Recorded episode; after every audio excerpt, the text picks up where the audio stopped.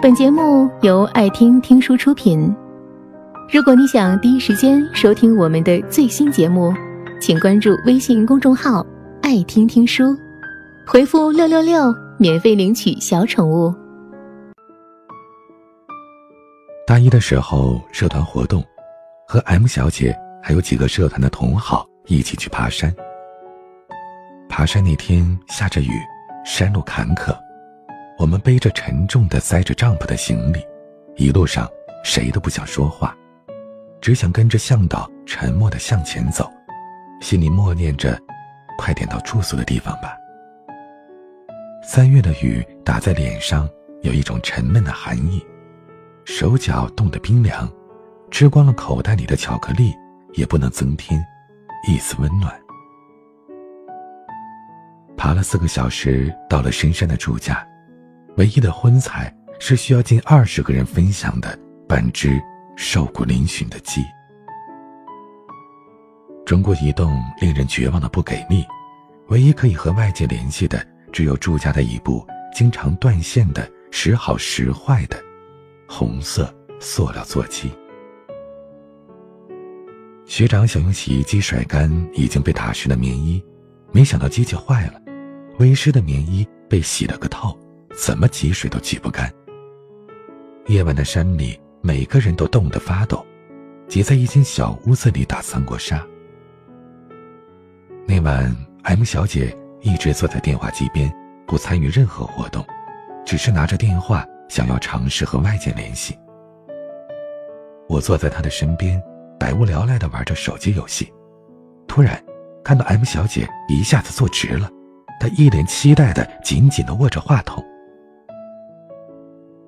他对着电话里的人说：“喂，嗯，我在山里呢。你好吗？哦，那你先忙，我没事儿，拜拜。”M 小姐努力了将近两个小时才拨通了这个电话，可一共只说了三句话，总计。到一分钟，他放下电话，一脸疲惫的冲我微笑。我不知道说什么，摸了摸他的头发。我问他：“你男朋友？”他抿着嘴笑了笑，说：“是。”当天晚上，我和 M 小姐住在一个帐篷里，帐篷搭在冰凉的水门汀地上，薄薄的防潮垫。和店家那十元出租一晚的薄被，抵御不了刺骨的寒意。我辗转反侧，难以入眠。我怕打扰了 M 小姐，只好按耐住自己，望着帐篷顶发呆。因为冷，在我身旁蜷缩成一团，一阵压抑的抽泣让我知道，她也没睡着。我和她一夜无话。也许是他不知道怎么和我说，而我也不知道，又该如何的安慰他。第二天下山，陡峭的山路边没有围栏，而雨依旧下得淅淅沥沥。M 小姐神色如常，我跟在人群的后方，和 M 小姐隔开了几个位置，专心致志的下着山。突然听到前面的人发出了一阵惊呼，原来。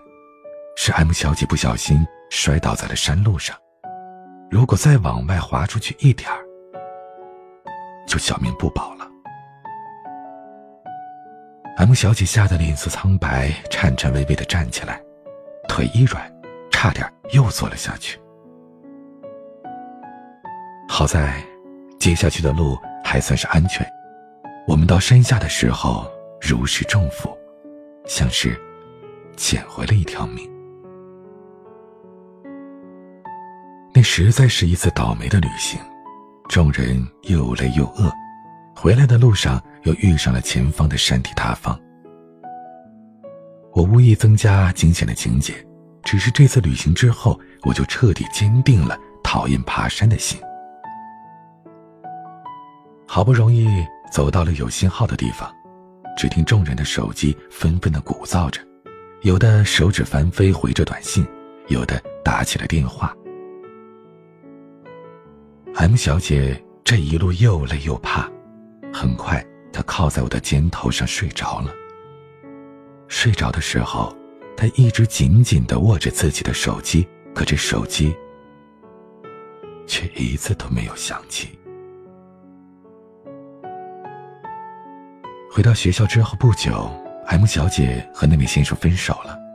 虽然那位先生说了许多遍的“我爱你”，还有“请你不要离开我”，可是这最终也没有办法挽回 M 小姐。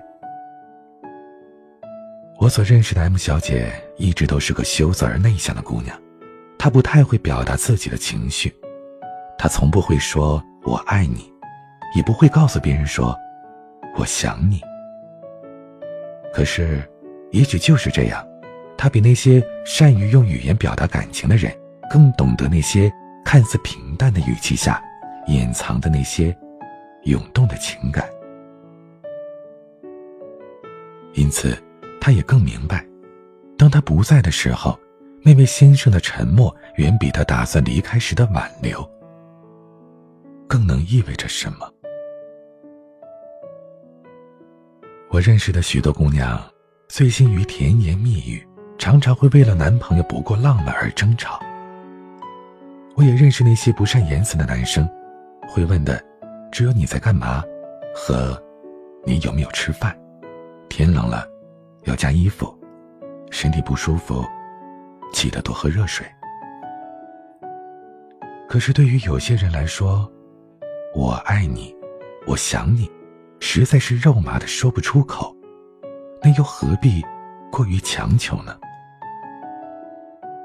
？M 小姐想要的，绝对不是对方的那些“我爱你”，而是那一句“你要好好保重，别着凉”，也只是那一条“你在干嘛？平安下山了吗？”这样的关切。